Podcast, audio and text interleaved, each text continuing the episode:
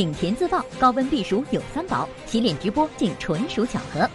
阿雅上台表演不知所措，跨界演话剧竟不看剧本。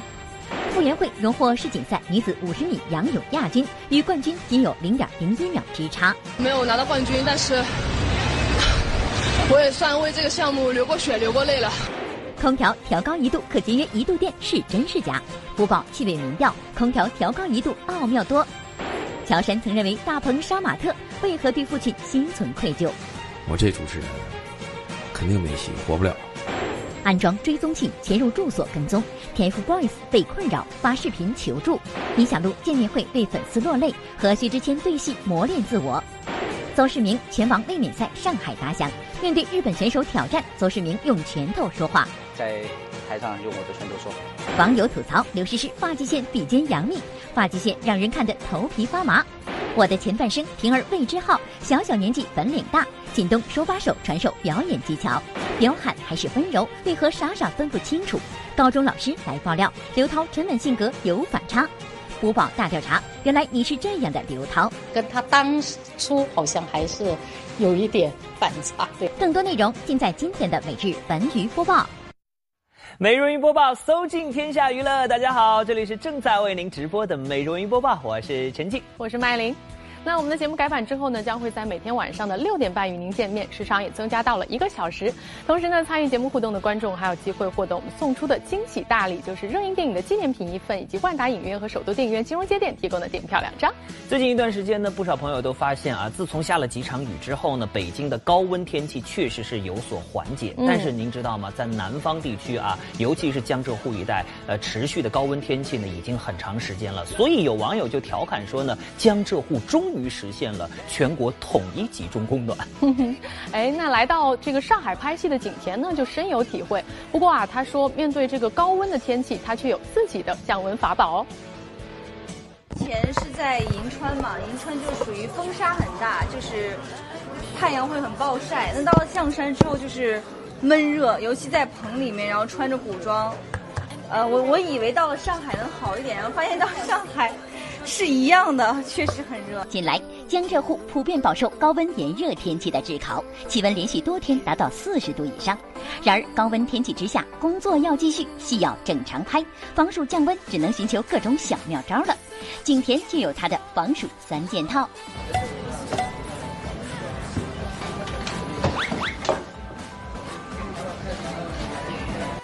三件套啊，首先那个小风扇是肯定离不开的，因为如果你不吹的话，那个汗、那个妆很快就全部都花了，还得重新再打粉底这样的。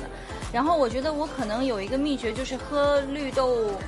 汤啊，有的时候可能大家会觉得绿豆会稍微有点寒，所以我会把它煮的像绿豆沙的那个状态，它不会对女孩那么寒，然后也很解暑。还有，我觉得就是真的要保持一个很好的心情。当你自己心情不好的时候，烦躁的时候会更热，所以每天就是心静自然凉嘛，这样的。真能心静自然凉的话，空调厂家估计都得倒闭了。如果炎热暴晒不可避免的话，事后的修复措施就显得极为重要了。当天，身为护肤品牌代言人的景甜就分享了她的独家小妙招。所以回到房间以后，就是无论你再累，一定要做好这个卸妆清洁，然后就是敷上一个面膜。其实每天晚上敷面膜的时候。也是自己最放松的时候吧，可以躺到沙发上啊，躺到床上，然后静静的享受那十五分钟，还是挺难得的。景甜护肤有道之前还直播过素颜洗脸，而这一洗也洗出了观众对景甜的好感来。不过景甜说，洗脸直播纯属巧合，那个不是直播了，那个是我记得过年的时候，因为在宣传《大唐荣耀》嘛，但是那个时候我在澳大利亚拍戏，就是剧组有一些活动我没有赶得上参加，然后他们说。就拉一个媒体的群，让我在里面跟大家微信来回复问题，然后他们就一直在说，很多朋友就在问，哎，说看大堂里面你的皮肤那么好，你是怎么保养的，怎么卸妆洗脸的？然后刚好那天我之前是拍夜戏，中午才起床，我说哦，我说我那个现在还没洗脸呢，要么我录一个洗脸的给你们看一下，就很很随意的结果，他们可能把那个发到网上了吧，这样的。每日文娱播报，上海记者站报道。哎呀，大伏天里啊，只能对这个江浙沪的朋友再说一句：心静自然凉。好了，呃，再来说说跨界啊。如今呢，好像跨界不是什么新鲜事儿了。但是呢，最近主持人阿雅的一次跨界经历呢，还是让很多朋友大感意外。嗯，是啊，那阿雅这回呢就跨界演起了话剧。那按理来说呢，演员演话剧应该是要好好的研读剧本，认真的下功夫做功课才对啊。但是阿雅却说啊，她在上台之前连剧本的影子都没看见，这到底是怎么？一回事呢？我不知道我今天来是要干嘛，你们也不知道你们今天来是要干嘛。现如今，跨界成了很多人的选择。主持人跨界去演话剧的也是不少。我们播报的陈静不也跨界演了陈佩斯的托儿吗？可像阿雅这样上了台，竟连演什么都不知道的，说实话，小萌还真是第一次见。就不好意思，我今天从中午就开始喝了一点酒，因为人对未知的事情其实是会有恐惧的。那我也不知道我今天来是要干嘛。没有本人看笑点好小，笑点还还行吗？不是，我也觉得你挺正。在座的各位，我的观众，这一刻你们可以选择鼓掌或者不鼓掌，但是我个人是觉得其实不用鼓掌没关系。其实不会有紧张，真不紧张。嘴上说着不紧张，可上台后却只能拿着剧本表演。阿雅这样的表现，恐怕连及格线都达不到。可奇怪就奇怪在这里，观众们却并没有生气离场，反而看得津津有味。场上的观众明白，电视机前的您和小文却懵了，这世界到底怎么了？我们把时间倒退到阿雅上台前。鉴于你手里东西太多，我就给你放在这儿。密封条，最高机密啊，同志们，真的没有打开过。这出戏它最大的特点就是所有的演员都不知道，呃，自己要干嘛，观众也不知道自己要来看什么，然后一直到在舞台的呃发生的当下，把剧本打开之后，呃，才可以跟导演还有就是剧作家做一个连接。五号，你好吗？五号，挺好。五 对你来说有什么样的意思？好。其实即兴的东西并不难，因为主持人还是有很多即兴跟观众互动。可是难的是从拆开剧本的那一刻，然后跟着这个剧作家一起走进创作的世界。我觉得这个是一个非常特殊的体验。这部叫做《白兔子红兔子》的话剧，要求演员上台后才能拿到剧本。出于演员对剧本内容的未知感，每人一生只能表演一次。观众也要求看过后保守剧情秘密，所以请了临场反应更加机敏的主持人参演，全在情理之中。可或许大家不知道的是，阿雅不仅仅是业余跨界表演，她可是戏剧科班出身，毕业后还专门出国进修过，妥妥的专业人士。骨子里头是一个演员，但是呢，从学校毕业之后就。就是一直在主持，其实主持也是在演一个主持人，那演久了也就习惯了。但是你说对表演有没有一种，呃，渴望是非常的，所以今天才会来啊。是的，我觉得艺术都是相通的哈。今天凌晨呢，在世锦赛女子五十米仰泳的比赛当中呢，傅园慧以零点零一秒的微弱差距啊，摘得了这次比赛的银牌。嗯，那在赛后接受采访的时候呢，傅园慧就说，虽然说没有拿到冠军，但是呢，她为这个比赛付出了自己全部的努力，流过血，流过泪。虽然说呢有小遗憾，但是却不后悔。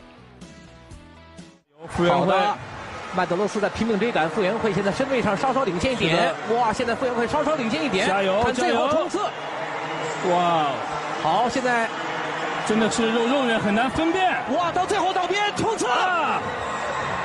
傅园慧获得第二名。今天凌晨，在布达佩斯举行的游泳世锦赛结束了女子五十米仰泳决赛的争夺，傅园慧以二十七秒一五的成绩获得亚军，仅落后巴西选手零点零一秒。随后在颁奖仪式中，傅园慧眼含泪水。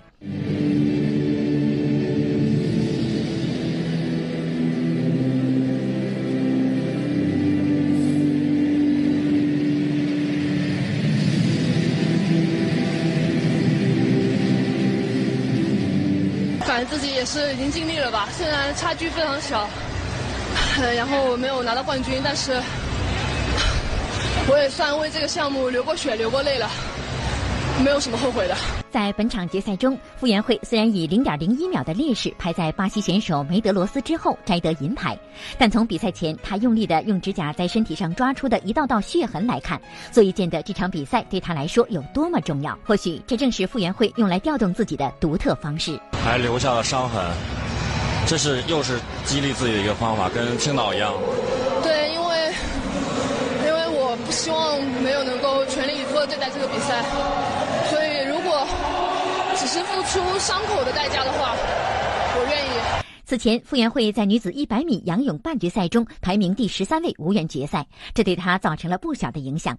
半年多苦练一百仰，却连最终和别人竞争的资格都失去了，这也让傅园慧对50米仰泳有了更大的期待。100米仰泳游出这样的成绩，我也没有想到，确实是太差了，挺对不起那些就是一直都非常支持我，然后希望我好的人的。不过，能够取得这样的成绩，也是他多年来坚持不懈的成果。这种永不放弃的精神，值得让人钦佩。混载区的时候，哭完了就好了呗，这个不好的这些脏的垃圾啊，全给哭掉。呃，这个世界还是很美好的。虽然傅园慧这次只摘得了银牌，但是我想竞技体育的核心精神绝对不仅仅是名次，更多的还是不断的挑战自我、超越自我。我们在她的努力当中看到了这一点，加油！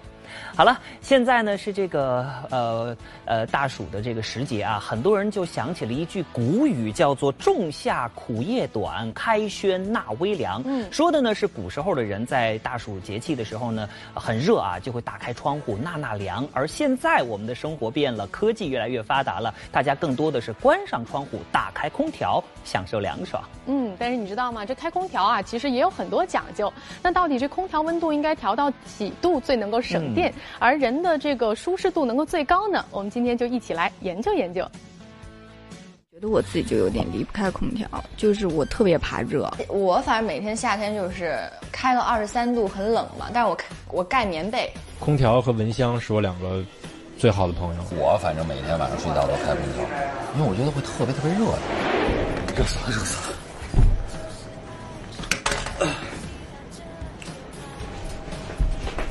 哎，麦玲，嗯，这么低，不是干啥呀？我把温度调高点啊。调高点干嘛？这么热的天，你看我这汗，调低点没法工作啊。哎呀，你等什么呀？这二十七度啊是最合适的。二七度最合适，不行，太热了，就就二十，就二十啊，就二十，不能想了，不能。不是你给我，听我的，听我的，听我的。要把它调到二十七度是最合适的。为什么呀？仲夏苦夜短，开心纳微凉。时至伏天，酷暑难耐。如今纳微凉的手段早已从开轩变成了开空调。今年加长版的伏天一下子使全市的用电量激增，甚至出现了地区性用电紧张，影响到了居民正常的生产生活。怎样解决这个问题？首都文明办向全体市民朋友发出倡议，请大家把空调温度调高一度。倡议发出之后呢，嗯，社会上是积极的反应，党政机关率先带头，我们的旅游系统。窗口单位、广大的市民朋友，还有很多的家庭都是积极的行动起来了，自觉的将空调调高一度，这样呢，不仅节约了生活成本，也节约了能源。你不知道啊，这空调每调高一度电呢，就可以节省百分之七到百分之十的电量呢。也就就上调一度嘛，也没有差很多的话，能能那个接受一下就接受一下呗。会考虑，只要是你的电，电如果紧张的话，我觉得大部分都会考虑。我知道，呃，当时说的是调到二十六度是最标准的，又环保的，也不是很热的一个温度，很舒服。因肯定是少排放嘛，然后它的那个呃工作的那个机的启动的频率也会变慢一点。我觉得对个人，我觉得还是对身体有好处。不是啊，你看啊，就算是百分之七到百分之十，嗯那也没多少钱吧，花点钱我图个爽。不是啊，你想啊，这一台空调就能节省百分之七到百分之十的电，那全市多少台空调啊？这节省量得多大呀？嗯，而且这空调调温度太低了，对人体身体也不好。对我最近这脖子啊就有点疼。最起码咱就说，因为你人体长期在这个冷的空气当中呢，对身体这个湿气啊、寒气啊容易堆积出来。这个对关节呀、啊，对什么这可能会造成一些，呃，你可能不察觉不到的影响。肩膀啊，其实肩膀还有腰部还有腿是最怕吹的。用空调的话都一般调到二十六。哎，为什么会用这个温度啊？不知道，因为之前说这个温度对小孩好。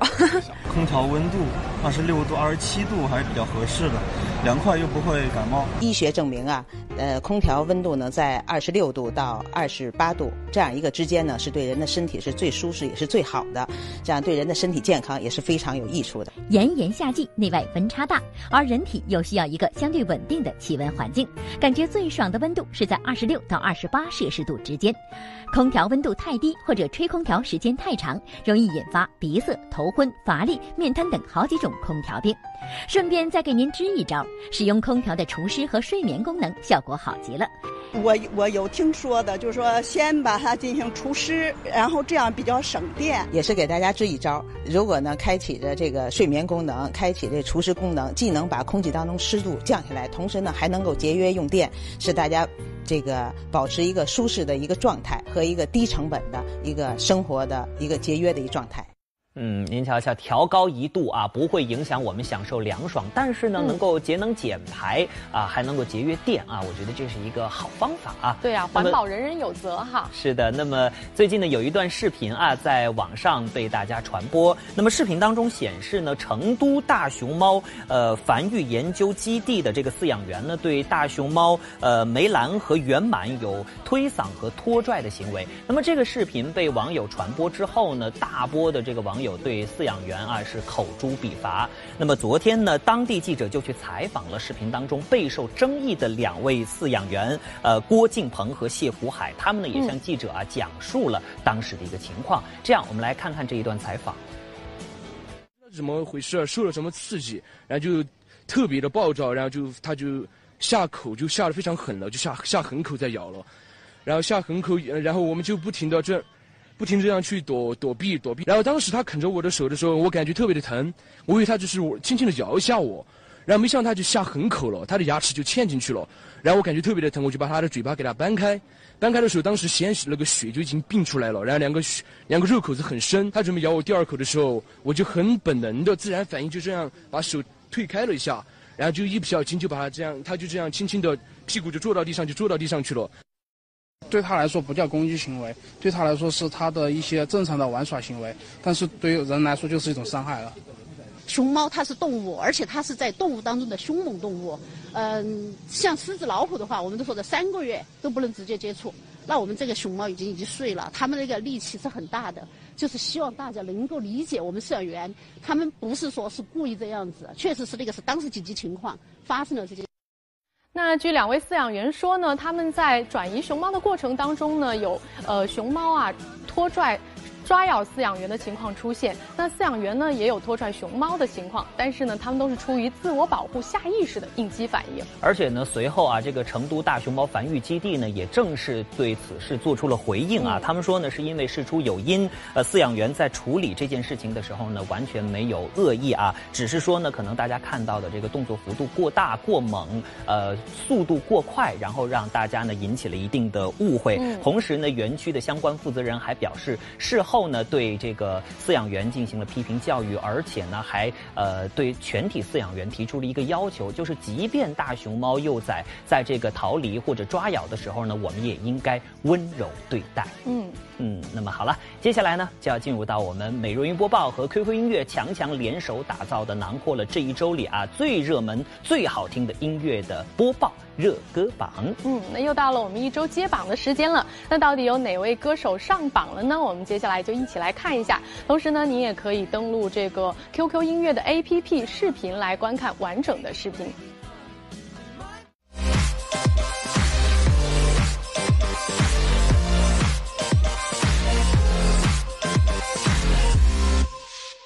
由播报和 QQ 音乐联合发布的每日文娱播报热歌榜本周揭榜。下面小文要带大家来看一下本周的榜单有哪些变化。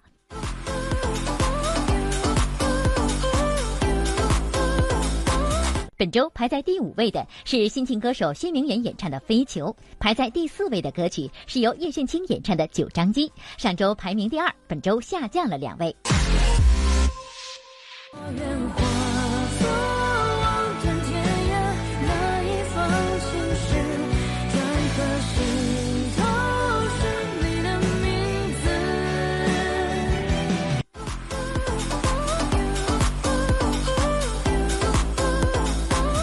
本周排在第三位的歌曲是由挪威电音天才艾伦沃克演唱的《Faded》，第七十五次登上这歌榜，上周同样排名第三位。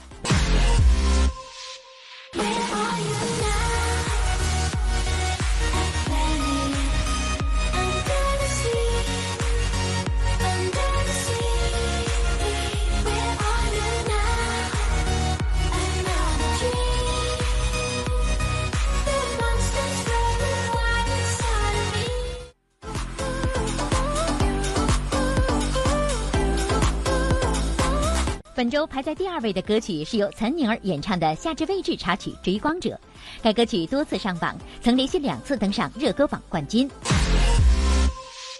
我可以靠在你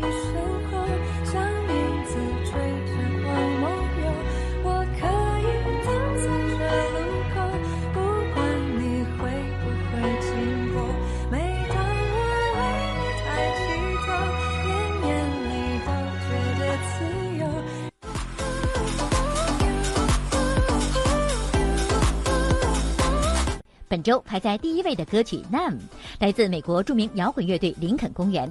这首充满着激情的摇滚歌曲是他们为某知名网络游戏创作的主题曲。而上周，林肯公园的主唱查斯特在家中自缢身亡，让歌迷们为之心痛。这首歌曲的登顶，也是歌迷们对查斯特最好的怀念。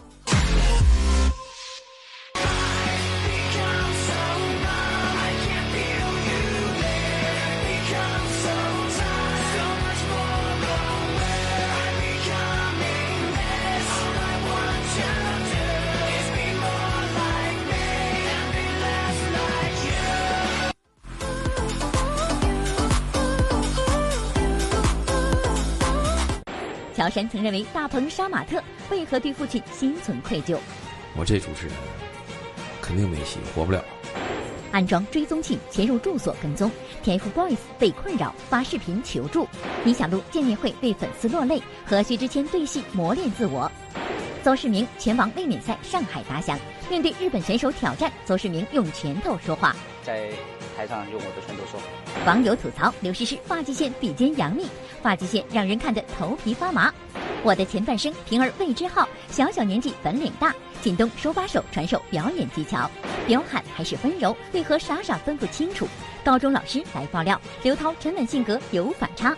福宝大调查，原来你是这样的刘涛，跟他当初好像还是有一点反差对。更多内容马上回来。Hello，欢迎回来，每日云播报继续为您直播，我是陈静，我是麦琳。最近呢，乔杉可以说真的是大荧幕上的常客啊！你看，不论是这个父子雄兵，又或者是《悟空传》，我们都能够看到他的精彩表演。呃，要说呢，这位演喜剧小品出道的演员，现在在影视圈里混的可以说是风生水起呀、啊。是啊，那我们的记者在采访乔杉的时候发现呢，这个大荧幕上的搞笑担当啊，在最初呢，差点成为了一名警察。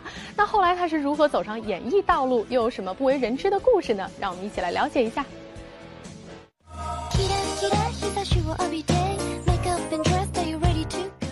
山哥，你这个签名有没有专门练过呀？我上高中就开始练，我，那会儿知道你要出名火是吧？对。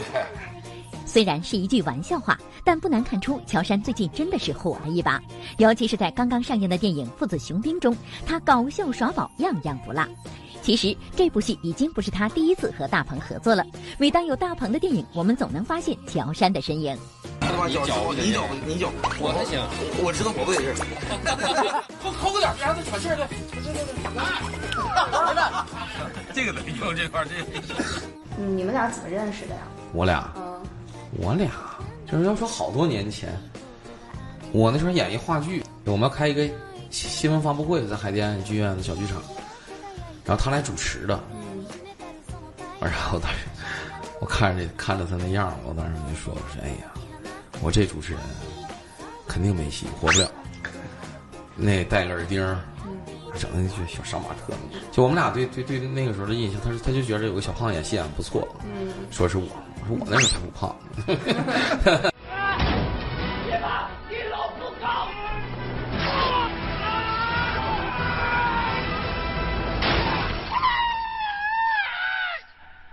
父子雄兵讲述了大鹏饰演的范小兵连累范伟饰演的老爹，父子被卷入债务纠纷而发生的生死考验的故事。谈起父子情，乔杉对父亲更多的则是内疚。乔杉出生在东北的警察家庭，考大学时他违背了父母让他当警察的心愿，报考了中央戏剧学院表演系。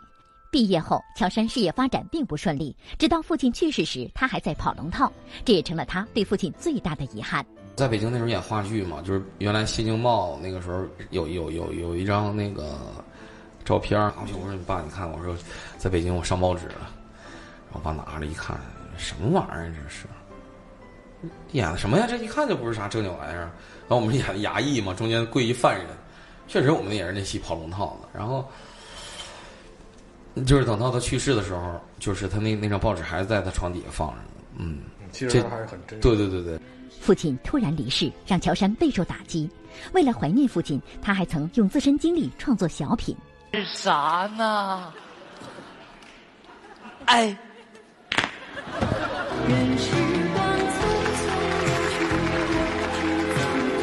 我那个时候工作也忙，没有时间陪他。等到现在吧，就是想孝敬的时候吧，这老爷子就已经不在了。为什么要跳成舞？是因为我想把美好的留给大家。小时候怕他，嗯，小时候特别怕他。我长大了一点了吧，上大学，我就感觉就是变成朋友了。他是属于那种特传统的那种父亲，就是中国的家长就是那个样子。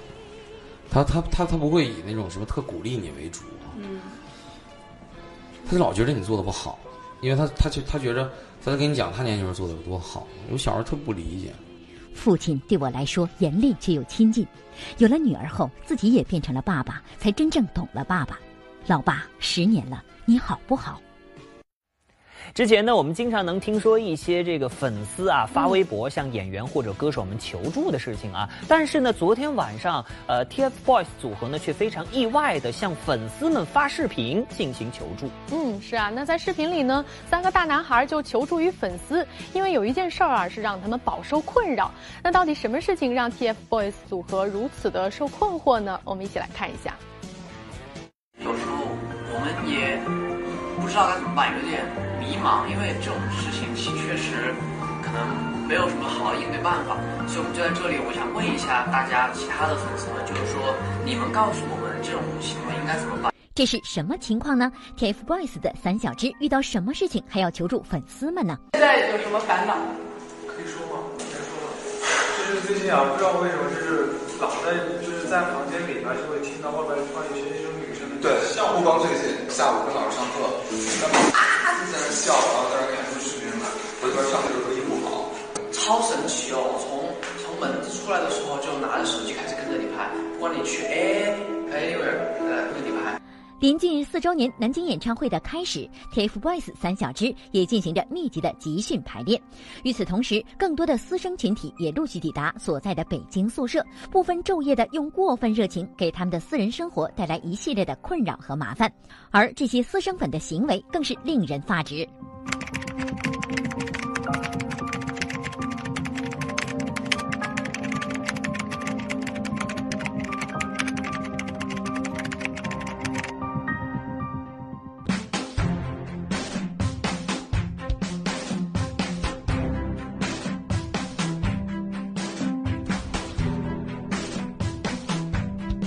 行为困扰了他们数年，于是昨天 TFBOYS 组合官博发了一条很严肃的微博。这次的 TF 小黑屋里情真意切地讲到了关于私生粉的话题。长达九分钟的视频里，文字和言语之中满满都是触目惊心的场景。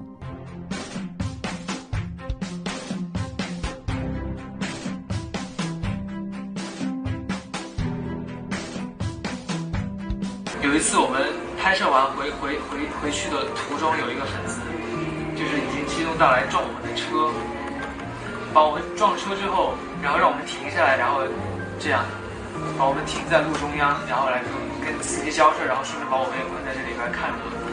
可能用手机录音录音，或者说我们每次点外卖，你们都会去翻一下外卖里面有什么东西。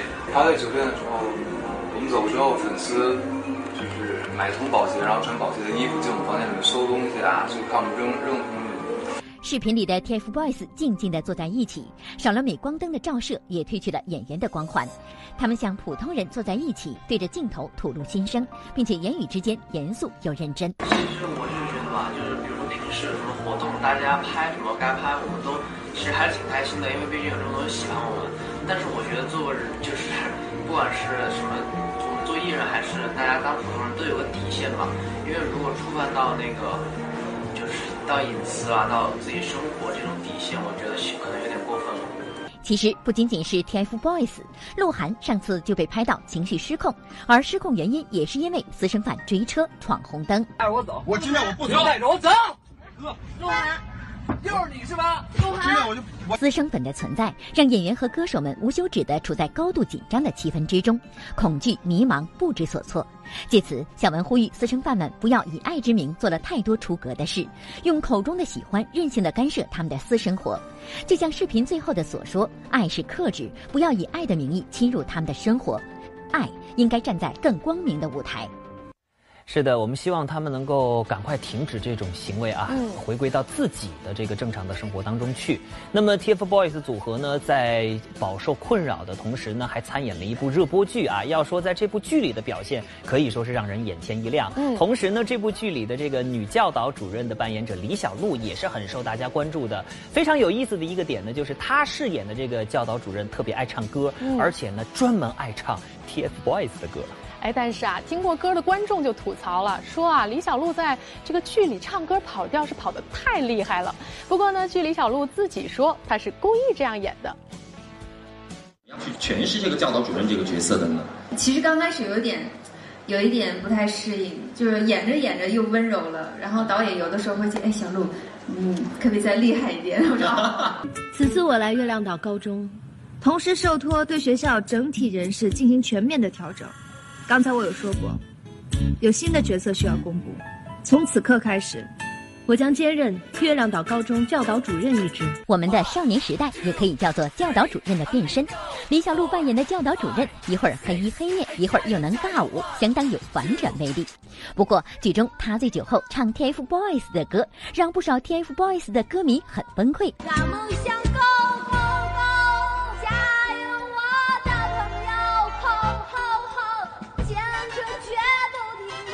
安全一起战斗。哈哈哈哈！TFBOYS 听了想打人，被毁的不要不要的。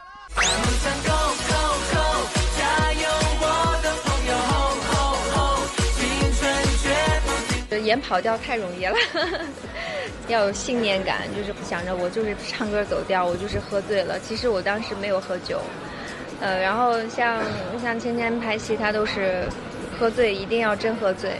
跑调是演技，要知道李小璐也是出过专辑的歌手。自从演了这部《我们的少年时代》，李小璐又圈粉不少。当天的粉丝见面会上，粉丝就有机会上台跟李小璐近距离接触。呃，前几年的时候，因为我母亲过世了，嗯，然后我就得了抑郁症，然后这幅画呢是我，是我从抑郁症恢复了之后，呃，画的第一幅画，我把它 送给小鹿。谢谢谢谢哇！一定你勇敢的去面对，然后呃尽量的好好的去调节自己，没有过不去的坎儿。李小璐安慰了有抑郁症的粉丝，要勇敢乐观的面对生活。但没想到自己也在粉丝见面会上当众飙泪。成长的之所以控制不住，是因为李小璐收到了一封来信，写信的粉丝患病多年，如今已经离世。我知道这个消息的时候就已经很很难过，呃，一直在心里面默默的为他祝福。粉丝后援会所有的工作，就很多动图视频，嗯、是他来做，因为他只能行动不方便。到后期他身体不太好的时候，我就录视频给他，也为每一个喜欢我的粉丝，呃，喜欢我的朋友去祝福所有人吧。希望你们的人生能够有一个健康快乐，是你们想要过的那样的人生。好了，再来看看今天呢，邹市明的这个拳王卫冕赛在上海会要打响了。那么来自这个日本的 WBO 亚太拳王金腰带得主啊，拳手木村翔就向邹市明发起了挑战，甚至呢他说他要打败邹市明。但是我想啊，邹市明丝毫不会畏惧的，因为在赛场上他只会用拳头说话。所以在这里呢，我们也要祝福邹市明啊卫冕成功。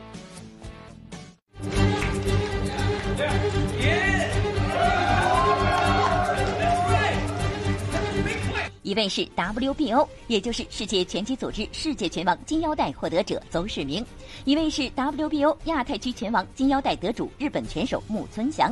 在战绩上，邹市明成绩明显好于对手，不过拳击场上瞬息万变，稍有失误就可能功亏一篑。日本拳手木村翔此前更是叫嚣将打败邹市明，相当自信。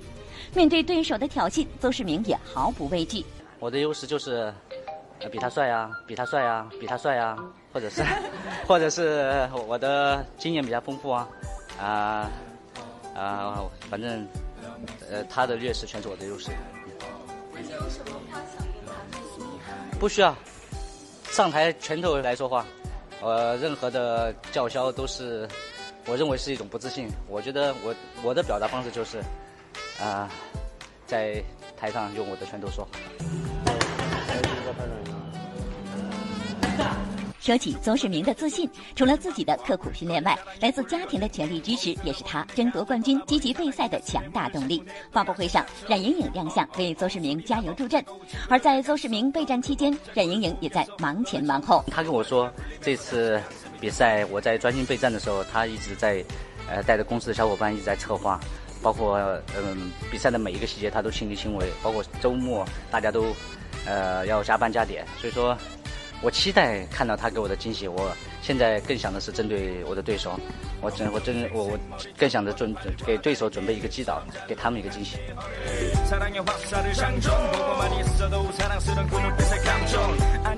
家有贤妻支持，邹市明势在必得。不过说起两个可爱的儿子轩轩和浩浩，这个时候邹市明就不得不躲着点他们了。毕竟可爱归可爱，闹腾起来拳王也是没辙，只能搬出家住，安心备战。因为要认真训练，我专门搬出来和我的拳手住在一起，啊、我每天都是一种又回到那个国家队那种状态，就是就是纯的就是封闭，然后呃会时不时的，因为家租的房子很近，我会早上跑过去看看他们，因为他们还没醒，亲亲他们我就走了。每日文娱播报，上海记者站报道。网友吐槽刘诗诗发际线比肩杨幂，发际线让人看得头皮发麻。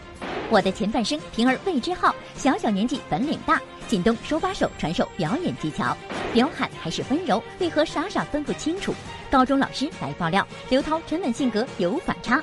五宝大调查，原来你是这样的刘涛。跟他当初好像还是有一点反差，对。更多内容马上回来。好，欢迎回来，每日云播报继续为您直播，我是陈静，我是麦玲。嗯，生活当中啊，大家是不是经常听到这样一句话：换个发型，换个人？嗯，可见发型是多么的重要。确实啊，有的时候身边的同事天天见面，但是他冷不丁换了一个发型，从身边一过，是不是会擦肩而过，认不出来呢？哎，不仅如此啊，有些影视剧里的人物也是如此。嗯那最近热播的电视剧《醉玲珑》里呢，有些人啊就把注意力放在了刘诗诗的发际线上，这究竟是为什么呢？请陛下。只要我们在一起，就算遇到再大的困难，我亦会与你风雨同舟。奇幻剧《醉玲珑》热播中，除了令人猝不及防的爱情线和生死线，还有令追剧小伙伴们集体心疼的发际线。其中，刘诗诗扮演的女主凤清晨各种美，但就是高耸且紧绷的发际线实在坑。有没有吃瓜群众跟小文一样，看后也是头皮发麻，感觉勒得慌呢？你心中如此在乎，他们就会继续伤害你。那时候，你会比现在更危险。发髻是不是也系得太紧了？光看着就觉得头皮好痛。碎玲珑挺好看，但我一直被发际线分散着注意力，感觉这部戏拍完发际线都会后移两厘米。春风十里不如发际线往前几厘米。过高的发际线，哪怕是长了像刘诗诗一样的巴掌脸，也会在视觉上圆一圈。最近还有句流行语叫“刘诗诗的发际线可以上天和杨幂肩并肩”。因为许多观众看了诗诗的发型，直接想到了杨幂在《三生三世十里桃花》中的大脑门儿。师兄啊，你同我一道去，再一道回，也算是日夜看守了呀，也没有违背师命。怎么样发型真的很重要，大幂幂的额头太抢戏了。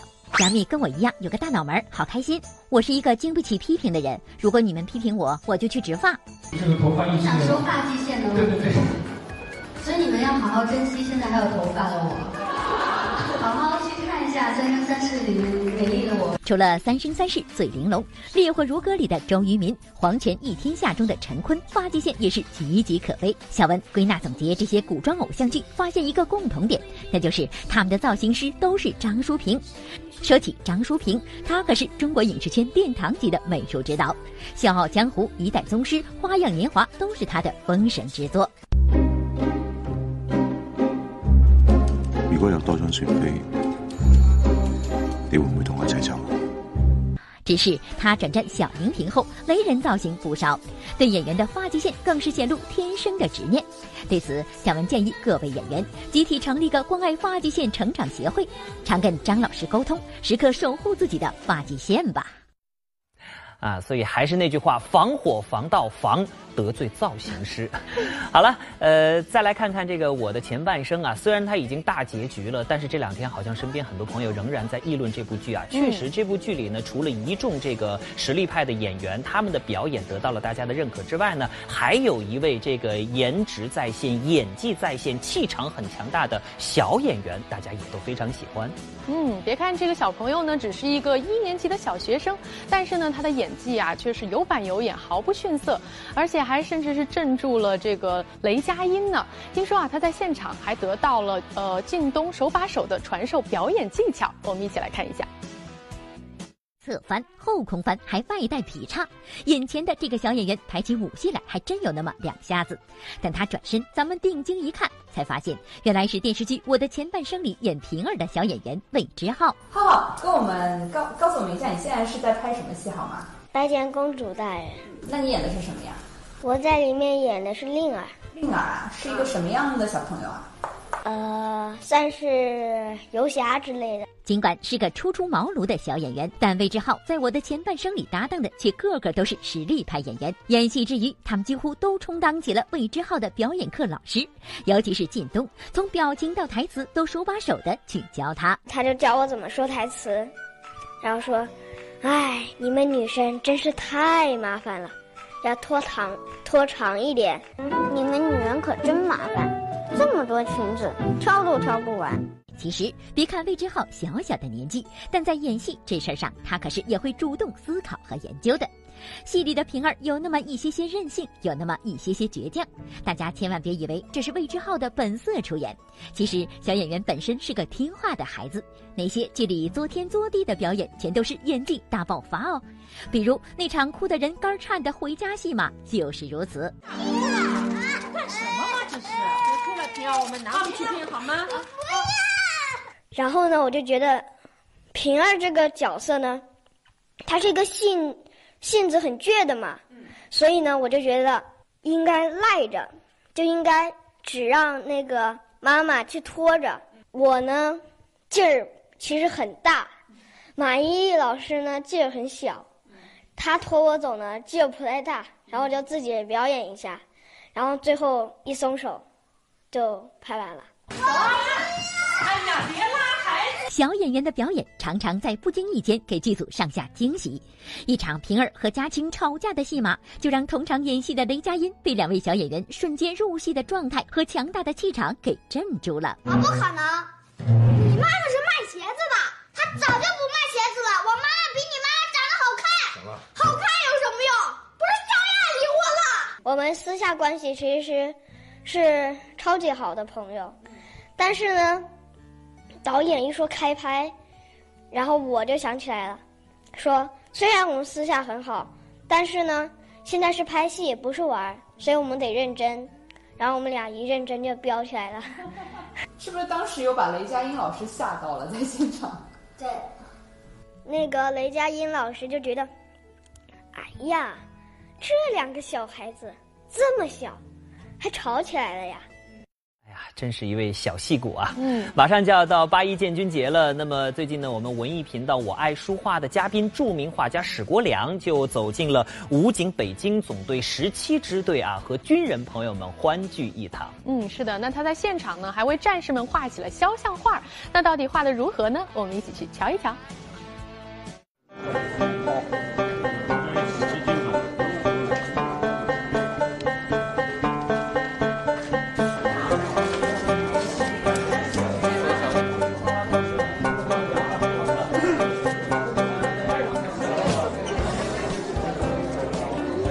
抽号，哎，我正好抽到他零幺零，他是零幺零号，我觉得是一种缘分啊，而且我们都是河北人，都在这场名为“八一的荣耀”庆祝建军九十周年的主题活动上，著名画家史国良等文艺界人士走进了武警北京总队十七支队，与军人们欢聚一堂。现场，史国良为战士们创作肖像画，三五分钟，这一幅画就完成了。刘亚杰挺像，你看这像了哈，这哎，是这个挺像，哎呀，very good，非常形象，非常形象哈。有谢谢老师的手能撑到我的号码，能给我留下一幅这么好的一幅画。对我，我一九八一年在解放军艺术学院美术系当老师，现在我的学生啊，他们还在继续做，每年都做这样的一种呃工作，是一种传统，艺术传统。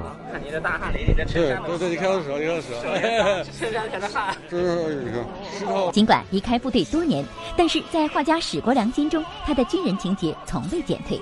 而此番再度与战士们互动，也不禁勾起他的一段记忆。给英雄画像。啊，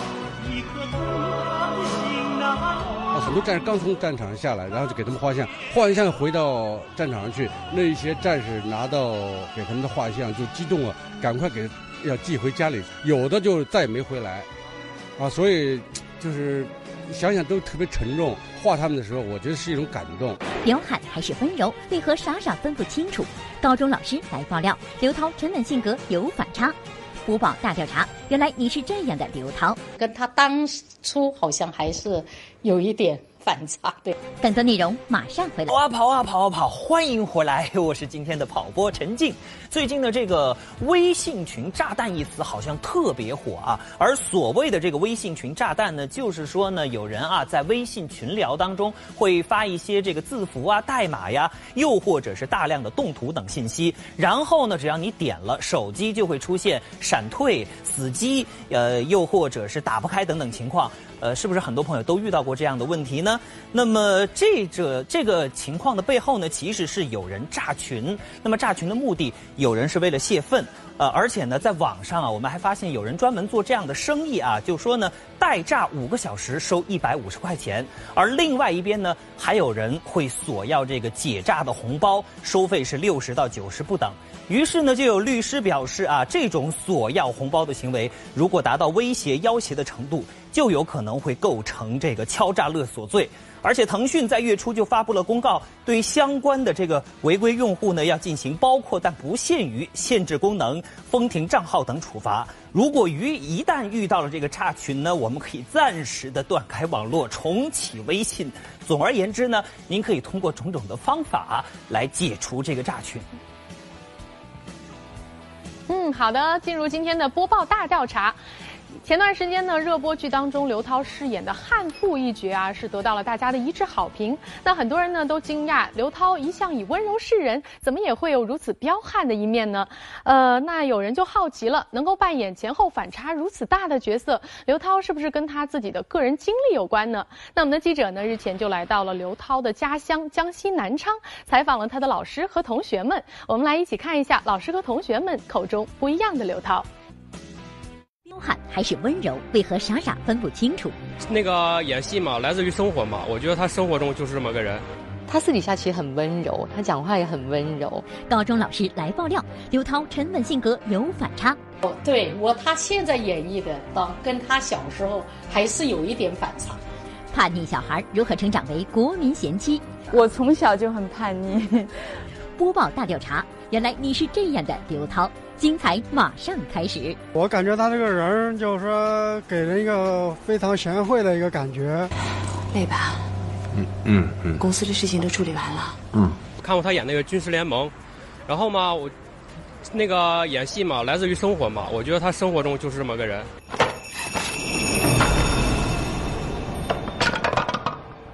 军师联盟中，刘涛一反往日贤惠温柔的荧屏形象，演起了一位彪悍妇人，让观众有些意外。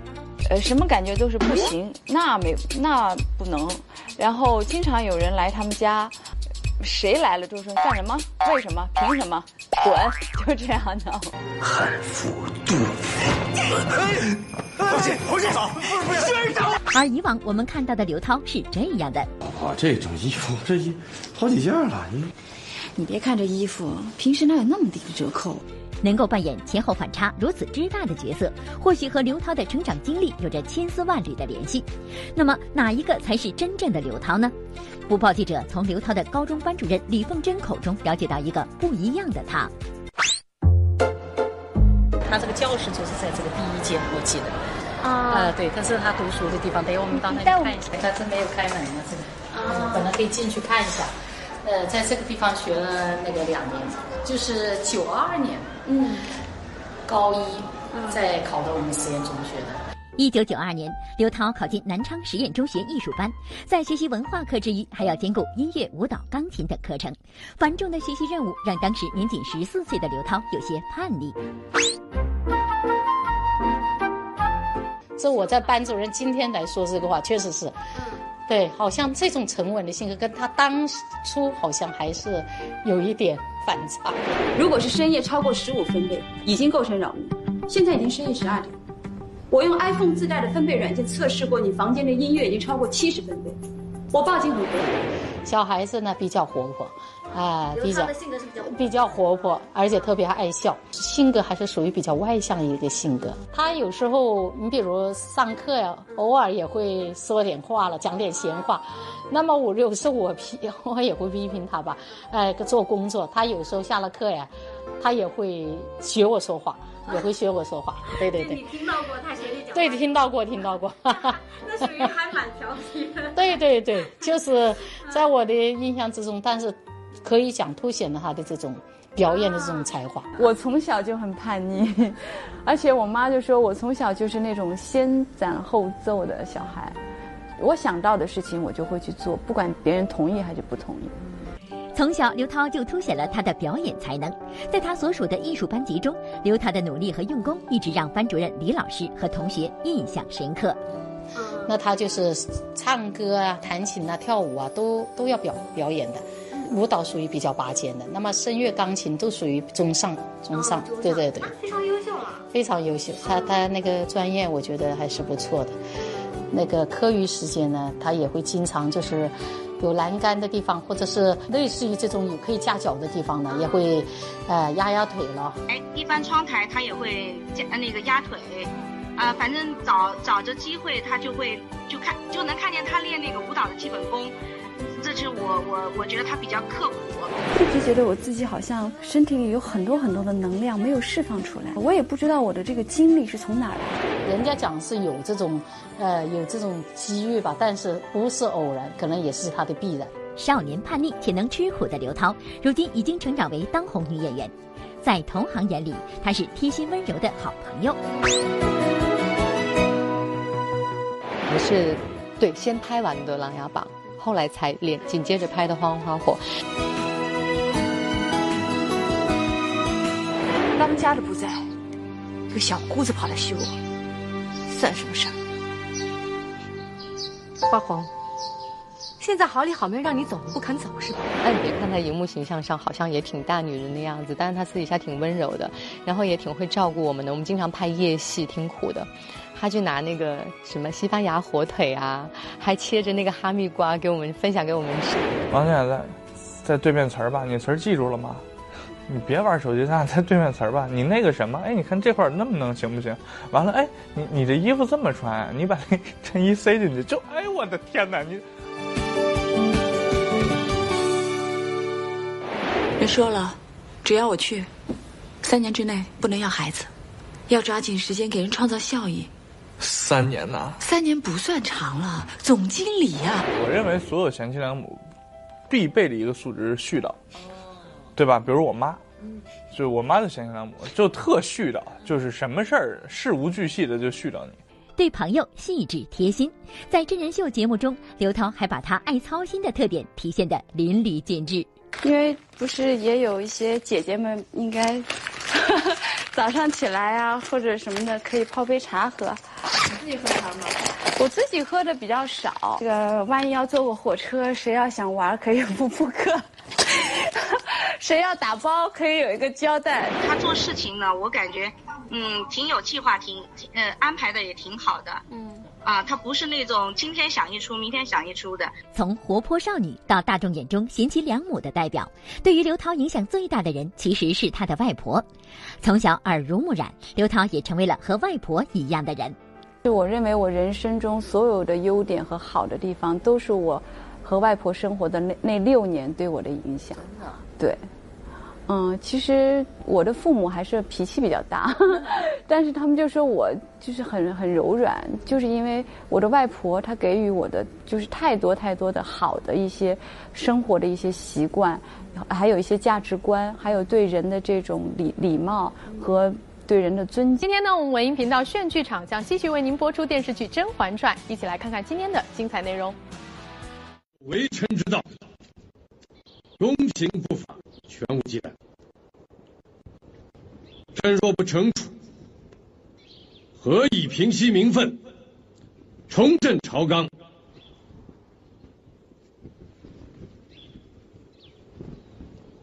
凡年羹尧之党徒，若仍念及旧情，负国恩而感私惠。杨凤因为发觉之后，均因以逆党之罪。接下来呢，我们文音频道即将播出的是《加油吧，孩子》，呃，欢迎您继续关注。那今天的每日文音播报到这里就全部结束了，明天同一时间我们不见不散了。好了，明天同一时间不见不散。